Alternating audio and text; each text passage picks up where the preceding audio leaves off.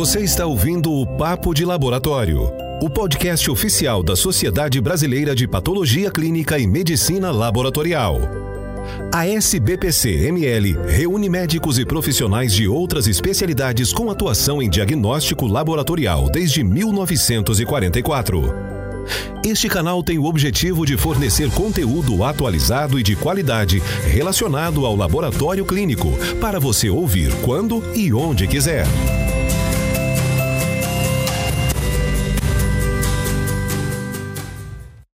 Olá, eu sou a Bruna, sou médica patologista clínica e no episódio de hoje eu tenho a satisfação de conversar com o Dr. Flávio Alcântara. Dr. Flávio, que é médico patologista clínico formado pela FMUSP, também fez fellow na Califórnia de 96 a 2001. Em 2001, passou a trabalhar no Instituto de Análises Clínicas de Santos, simultaneamente a realização de doutorado também na USP, concluído em 2006. Desde 2006, também é médico assistente na divisão de laboratório central do Hospital das Clínicas da FMUSP. Trabalhou brevemente fora do Instituto de Análises Clínicas de Santos, no grupo Fleury e DASA em 2006, 2007, antes de voltar definitivamente para o Instituto de Análises Clínicas de Santos. O Dr. Flávio, ele participa ativamente da Sociedade Brasileira de Patologia Clínica, e foi convidado pela sociedade a integrar a força-tarefa para doenças renais crônicas num projeto combinado com a IFCC, a International Federation for Clinical Chemistry, e a World Association of Society of Pathology, chegando a chairman da força-tarefa para doenças renais. Um orgulho para nós, né? Foi o primeiro brasileiro a ter um cargo tão importante, né, doutor Flávio? e presidiu o Comitê de Doenças Renais no mandato de 2019 a 2021 e está aqui conosco hoje para falar sobre um tema super importante e relevante que são as doenças renais. Então, a, a utilização do laboratório para avaliação das funções renais. Doutor Flávio, muito obrigada pela sua participação aqui conosco. É um prazer imenso te ter aqui no Papo de Laboratório. Ô, Bruna, eu que agradeço o convite, é uma honra poder estar participando aqui. Ah, eu que sou patologista, voltar aqui na sociedade é sempre um prazer estar em casa, né? Uma honra. Que ótimo. A gente que agradece. Doutor Flávio, então, a avaliação da função renal é de extrema importância na prática clínica, isso a gente sabe, tanto para o diagnóstico quanto para prognóstico, monitoração das doenças renais. E nesse contexto, a participação do laboratório é de grande importância, uma vez que a maior parte das doenças renais, elas só se manifestam clinicamente quando mais de 50 a 75% da função renal já está comprometida. Então, nesse sentido, a gente vê a importância de fazer esse acompanhamento mais próximo possível. Os rins, eles apresentam um importante papel em funções excretoras, de regulação endócrina, sendo que ele promove uma interrelação de complexidade bastante importante. Por isso que a gente vê que alterações renais podem levar a um comprometimento multissistêmico, que pode até acarretar a distúrbios em diversos órgãos. Então, para começar, doutor Flávio, o que, que a gente poderia falar, assim, genericamente, sobre as principais funções desempenhadas pelos rins? É, os rins, realmente, eles têm diversas funções, né? É é um órgão muito peculiar. Então, a gente pode enumerar aqui seis ou sete grandes funções. A mais conhecida é a discreção, né? produzir a urina, onde tem os detritos nossos. Né? Outra função importante é a regulação da pressão sanguínea, também regulação hídrica.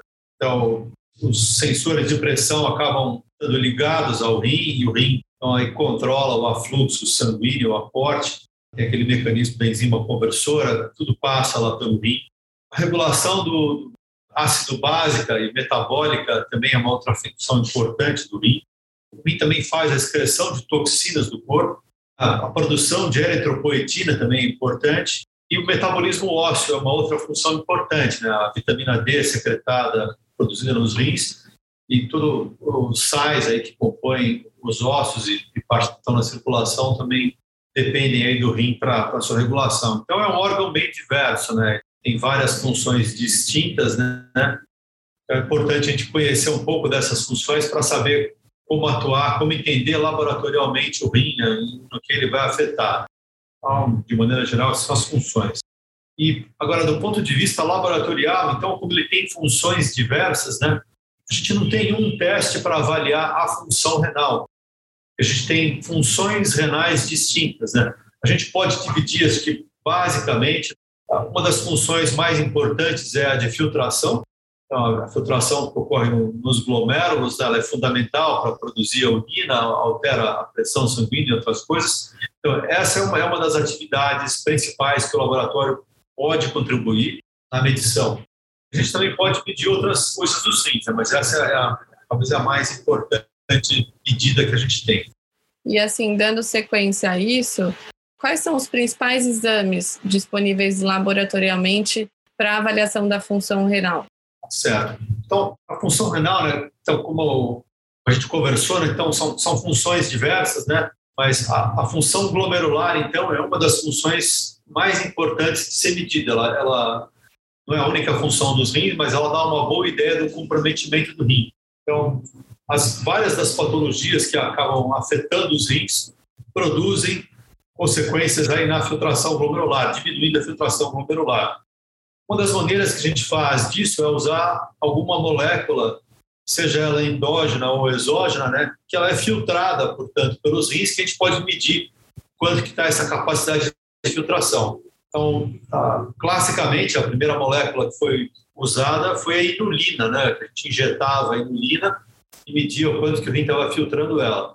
Hoje em dia a gente, a gente usa especialmente a creatinina, é um dos testes laboratoriais mais antigos e talvez seja o, o teste mais presente em todos os laboratórios aí do, do mundo, né?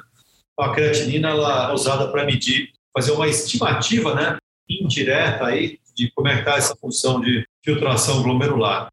A gente tem outros testes para avaliar alguma outra falha nas funções do rim, então a presença de proteína na urina, ou uh, proteinúria, ou mais especificamente, né, albumina na urina, é um bom indicativo de lesão, de que alguma coisa do rim está tá ocorrendo errado, né? então está chegando mais proteína do que deveria estar tá ocorrendo, então é um indicativo de lesão renal muito importante.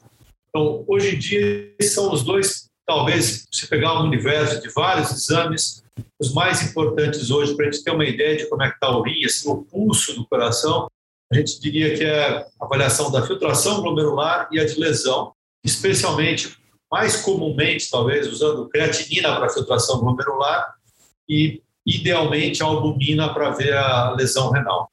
Perfeito.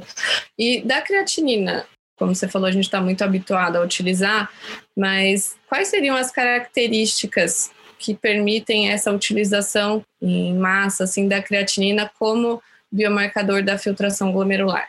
A creatinina, na maior parte do corpo, ela é derivada dos músculos e ela tem um aporte para a corrente sanguínea constante, que é muito ligado à massa muscular do indivíduo. Então, de um dia para o outro, como altera essa massa muscular, é quase que uma característica de cada indivíduo, uma digital sua. Então, cada indivíduo tem uma produção de creatinina própria e constante. E essa produção de creatinina, então, ela, ela, é, ela circula e ela é excretada pelos rins. Então, ela tem uma, uma excreção, uma taxa de excreção que é constante, portanto, né, que depende dessa filtração glomerular. Então, a creatinina não é 100%, mas em boa parte dela, ela não é nem absorvida pelos rins e nem secretada pelos rins. Isso não é 100% verdade, mas isso é uma aproximação bem razoável. Então, ela é uma molécula que tem uma produção constante, ela passa então livremente lá pelos glomérulos e ela pode ser medida na urina. Então essa é a grande característica. Então a gente consegue através dela medir como é que está a filtração glomerular. Então esse é o, é o, ponto de vista do copo meio cheio, né? A gente tem o copo meio vazio também, porque a, a massa muscular ela sofre alteração em alguns indivíduos, né? Uma creatinina vem da massa muscular. Então aquele indivíduo que está acamado tem paralisia, que teve uma amputação, aquele indivíduo que é desnutrido. Então, todos esses têm uma produção de creatinina muito baixa. Então, isso vai refletir aí de maneira inesperada e vai dar uma ideia errônea né, de como é que está a filtração glomerular dele.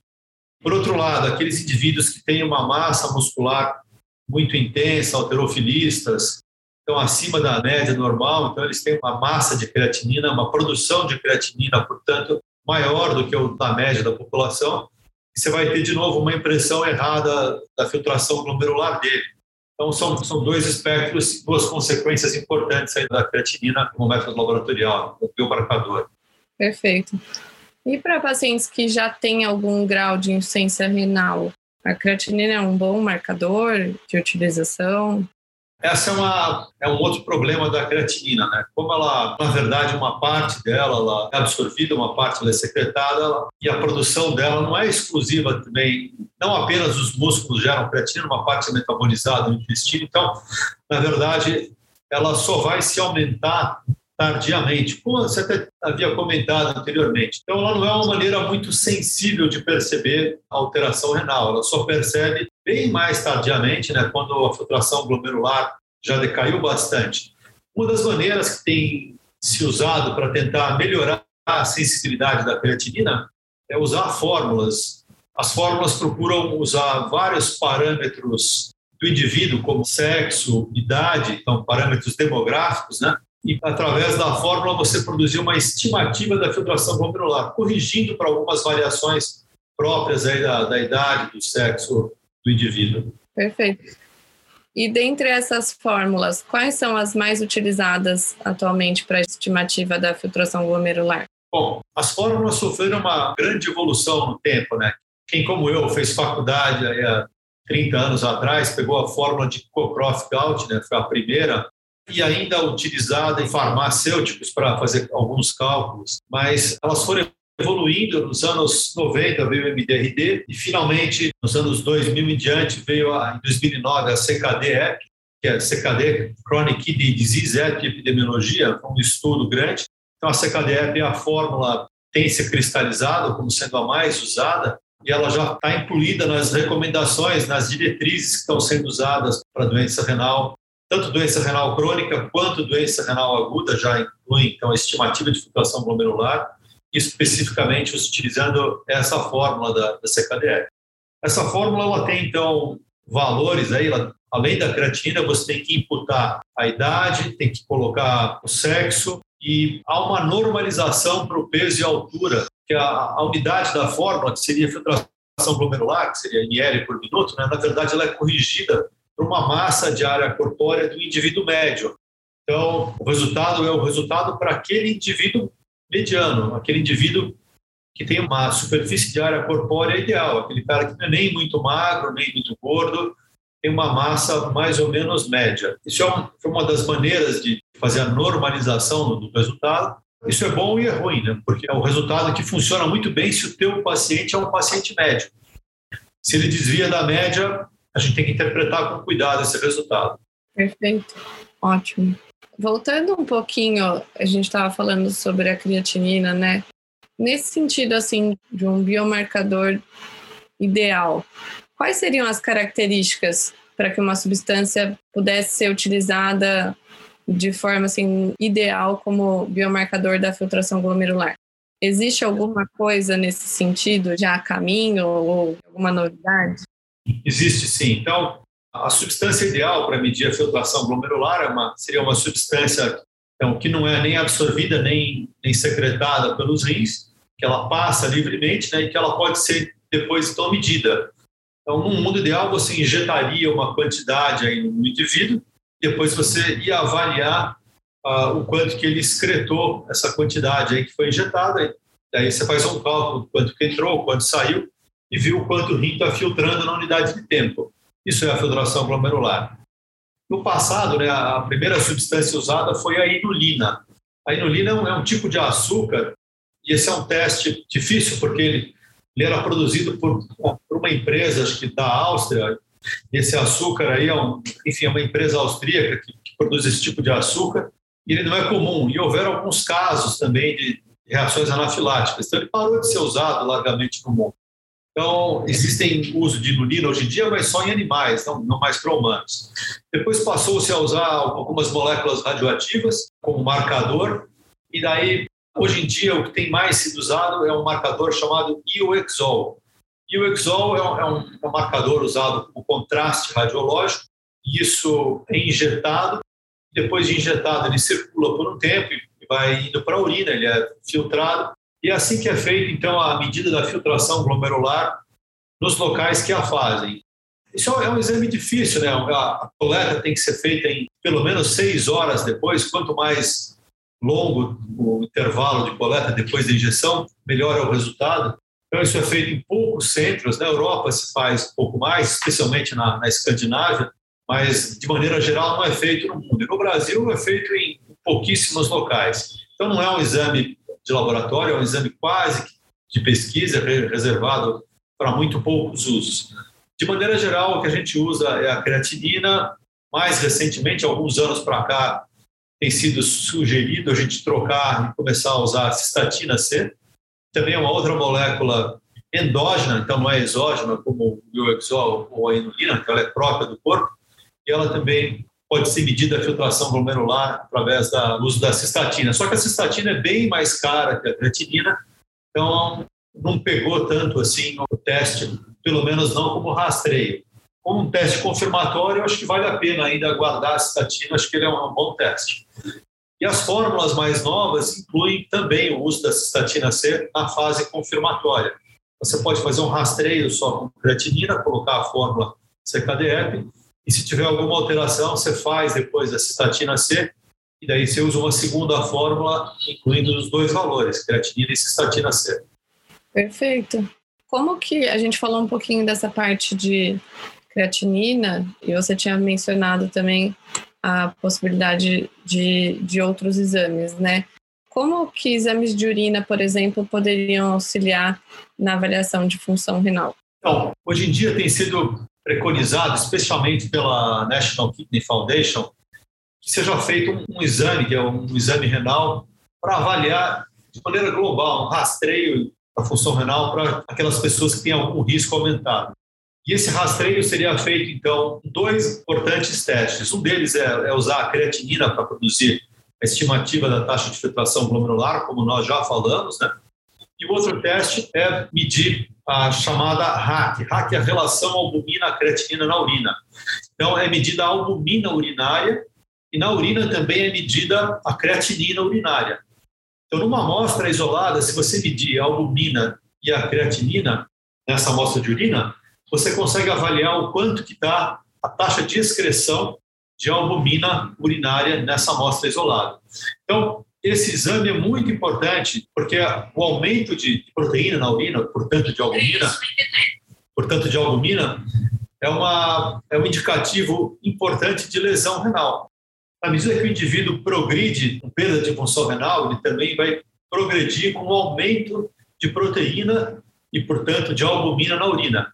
Então, esse exame RAC, que é a relação albumina urinária, creatinina urinária, em amostra isolada, é um exame de rastreio importante e a gente classifica esse indivíduo em albumina, a gente chama de, de A, 1, 2 ou 3. Então, ele tem uma albuminúria 1, 2 ou 3. E esse nível crescente de albuminúria, né, o 3 é maior do que 1, então classifica o indivíduo como evoluindo mais aí na perda de função renal. Então, são os dois exames mais importantes. Então, com dois simples exames, né, quer dizer, creatinina e, e a RAT, que é a relação albumina-creatinina na urina, a gente consegue ter uma ideia global de como é que está a função renal desse indivíduo. Isso é feito de maneira em rastreio, né, em consultório, em paciente laboratorial. É diferente da abordagem para aquele paciente que está com suspeita de uma lesão renal aguda ou uma doença renal aguda. Né? Então, são abordagens diferentes, né? Mas é importante porque a, o Brasil é um dos países que mais transplanta rim. Né? Nós temos uma população muito grande, acho que é o segundo transplantador no mundo, é o Brasil. E muita gente acaba indo para transplante porque não se cuida precocemente. E a maneira de, de se cuidar precocemente é com esses dois exames. Então, esses dois exames podem realmente perceber precocemente que o indivíduo está com, um problema e dar uma chance do, do nefrologista cuidar desse indivíduo, às vezes reverter, tratar a pressão dele, melhorar a diabetes e fazer com que esse indivíduo então não, não evolua tão mal e possa, ou se tiver que evoluir para diálise, né, ou alguma terapia de reposição, então isso ser feito de uma maneira mais programada e não entrar de última hora. Né? Esse é um, é um gasto importante para o sistema de saúde brasileiro. O principal gasto é justamente com hemodiálise e transplante, com doença renal. Então, é um custo importante para o sistema de saúde. É prevenção, né? Prevenção, exato. Você mencionou sobre a questão de insuficiência renal aguda, né, Flávio? Será que você poderia falar um pouquinho para a gente sobre o que é insuficiência renal e qual é genericamente assim a diferença entre aguda e crônica? Eu acho que isso é um assunto também importante porque antes de 2002 né, a gente não tinha uma definição adequada de doença renal. Então, o indivíduo que tinha insuficiência renal era aquele indivíduo que não tinha mais rim funcionando, estava no estado que chama de azotemia, e pronto, o cara tinha que ir para diálise. Era um estado final já. E daí foi feita uma reunião com grandes peritos aí no mundo inteiro, criaram a primeira definição de, então, de doença renal crônica, baseada na taxa de filtração glomerular e apoiado por avaliação de proteinúria ou albuminúria. Então, o conceito nasceu mais ou menos nessa época, em 2002, essas diretrizes foram melhorando de lá para cá, mas a gente tem que ter, então, três meses de duração de tempo para definir doença renal crônica. Então, por três meses, você tem que ter uma queda da estimativa de filtração glomerular ou uma presença de albuminúria ou proteinúria na urina. Então, quando isso dura mais de três meses, a gente chama de crônica. Quando dura menos de sete dias, uma alteração importante, menos de sete dias, a gente chama de lesão renal aguda ou injúria renal aguda. Essa injúria renal aguda, então, ela é verificada por um aumento importante da creatinina e uma diminuição do volume urinário. Então, quando isso se instala de maneira rápida, né, e esse aumento da, da creatinina, nesse caso, a gente diz que tem que ser maior do que 0,3 miligramas. Então, isso é um caso para UTI, né, então, uma insuficiência renal aguda, e é um pouco difícil, às vezes, para o indivíduo que está na UTI, porque fala, bom, quanto que era a creatinina basal desse indivíduo. E às vezes ele não sabe, mas ela tem que ter aumentado 0,3 miligramas. Ela tem que ter aumentado em mais de 50%, mas ele não sabe quanto que era. E às vezes isso varia de indivíduo para indivíduo. Mas, enfim, essa, essa é a definição. A gente vai ter um aumento importante da creatinina, vai ter uma queda do volume urinário, né? uma oligúria instalada rapidamente, né? em um período aí de, de, mais de seis horas sem, sem urinar muito, né? em oligúria. Então, isso é a insuficiência renal aguda. A insuficiência renal aguda a gente caracteriza por um período de até sete dias. Então, se a gente tem menos que sete dias uma lesão renal aguda e mais que três meses de doença renal crônica, a gente tem um período no meio do caminho, né, entre sete dias e três meses. E esse é o período que a gente define para a doença renal aguda. Então, a, gente, a doença renal aguda é uma coisa grande e a parte inicial dela é quando ocorre a injúria ou lesão renal aguda. Então, essa lesão renal aguda pode produzir, então, uma doença renal aguda, quando dura até três meses, e se ela não melhorar, ela então vira uma doença renal crônica. É verdade que a doença renal crônica também pode surgir por outras causas, não causas agudas, né? não causas de instalação rápida. Então, a gente tem esses casos ligados com lesão renal aguda e com doença renal aguda, né? Ah, são casos mais graves, né? então envolvem desde choque séptico, alteração volêmica também, choque agudo, então coisas, instalação mais, mais abrupta, diferente dos casos crônicos. Mas a definição das doenças renais, ela convergiu recentemente agora, acho que foi em 2018 ou 2019, a CADIGO lançou uma diretriz buscando então harmonizar os conceitos de doença renal aguda, de lesão renal aguda e doença renal crônica, e usando os mesmos critérios, os mesmos marcadores. Então, a creatinina está presente todos eles, e a lesão renal percebida especialmente por proteinúria está presente em todos eles. Então, são marcadores laboratoriais para avaliar a função renal, basicamente. Incrível, Flávio. A gente também, acho que você mencionou um pouquinho, mas Atualmente, a identificação dessa doença renal aguda não depende apenas dos marcadores funcionais, né, como a concentração de creatinina, por exemplo. E a disponibilidade de painéis de teste como o Enigal, a cistatina C, KIN1, eles podem ajudar nesses casos, nesses pacientes? Qual é a sua opinião a respeito?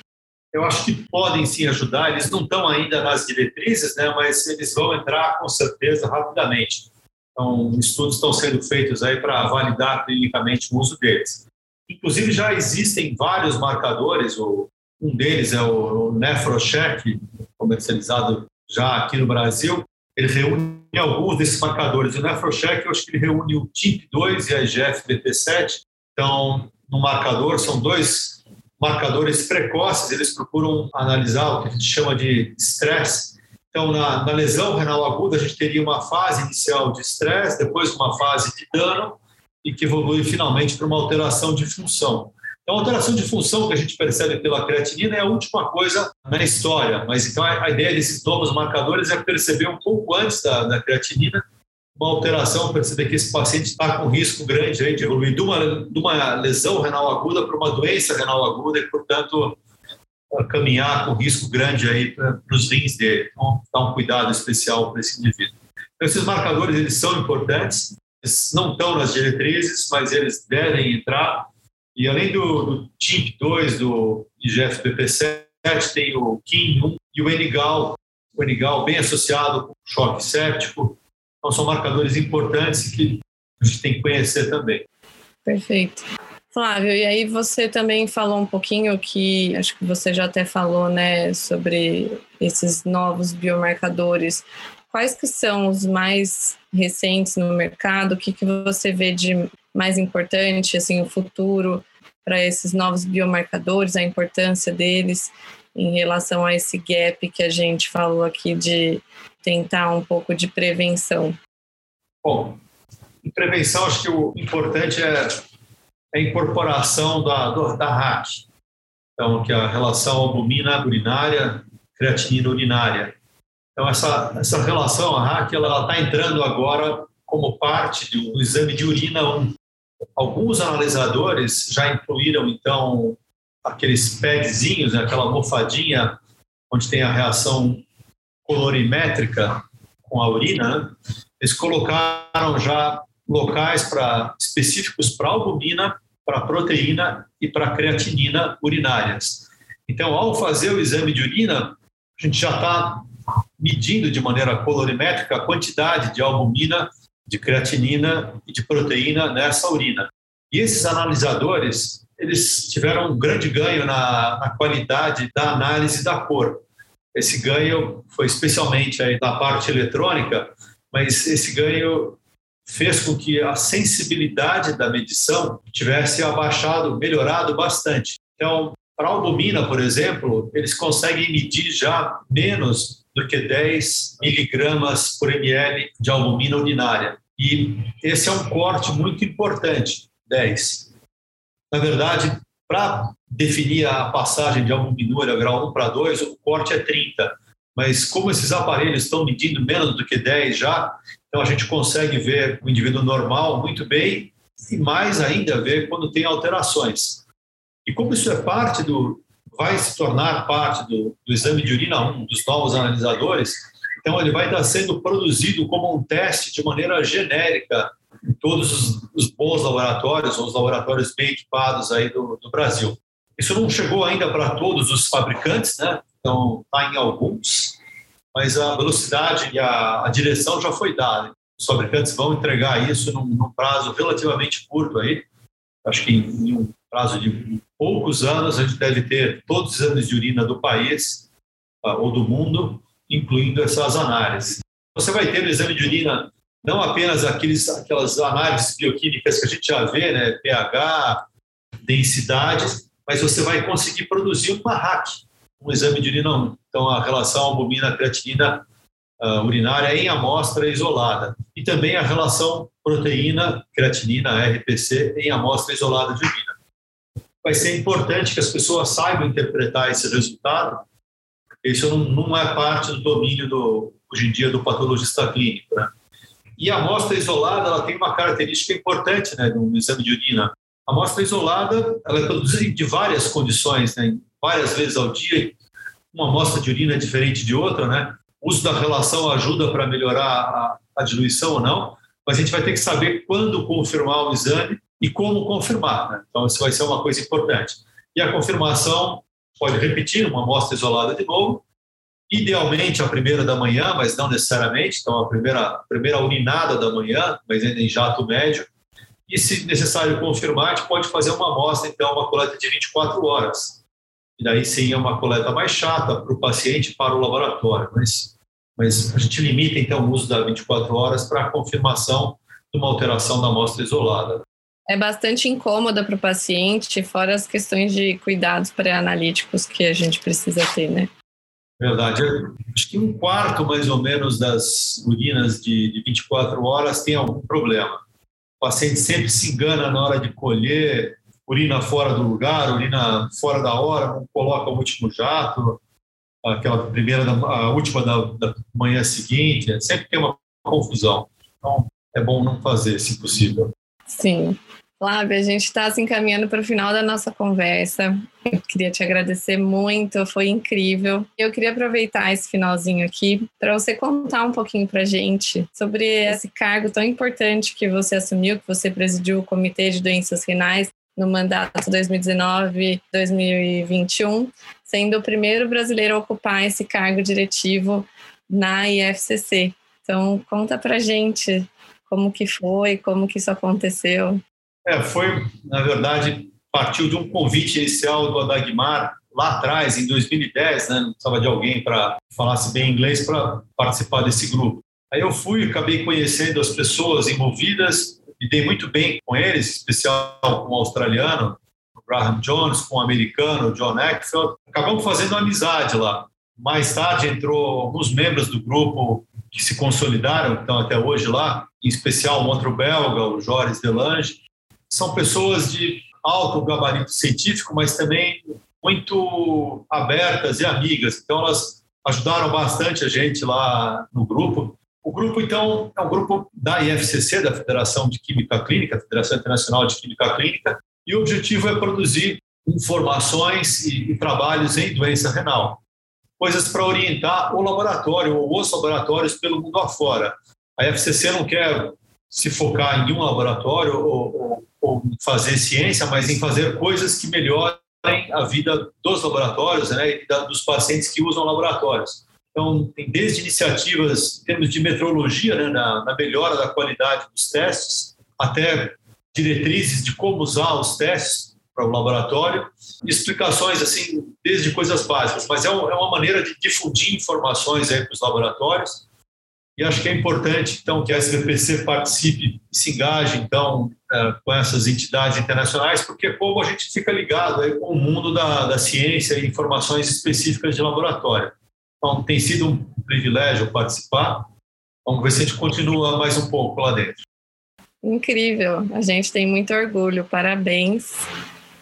É muito, é muito bonito ver que a gente está tá lá numa posição sendo representado por você. Parabéns. Obrigado. Tem sido um, um privilégio poder participar aí e levar também o nome da nossa sociedade. Então é isso, Flávio. Queria mais uma vez te agradecer pela participação no Papo de Laboratório, falando sobre esse tema tão relevante. E a gente te espera para outras conversas também. Muito obrigada. Legal, Bruna. Obrigado a você, obrigado a todos os nossos colegas da sociedade, ao nosso presidente, ao Brasão, que está agora tocando o nosso Brasão, né? Vamos lá, vamos seguir para o nosso mundo de laboratório aí. Perfeito. Muito obrigada, obrigada a vocês que nos acompanharam. Até o próximo episódio. Você ouviu o Papo de Laboratório, o podcast oficial da Sociedade Brasileira de Patologia Clínica e Medicina Laboratorial. Saiba mais sobre a nossa instituição e conheça todas as ferramentas de educação que estão disponíveis no site sbpc.org.br. Lá você também poderá conhecer os benefícios de se tornar um associado da SBPC-ML. Acompanhe nossa agenda de eventos e interaja conosco nas redes sociais sobre os diversos temas da medicina laboratorial. Agradecemos por sua audiência em nosso episódio de hoje.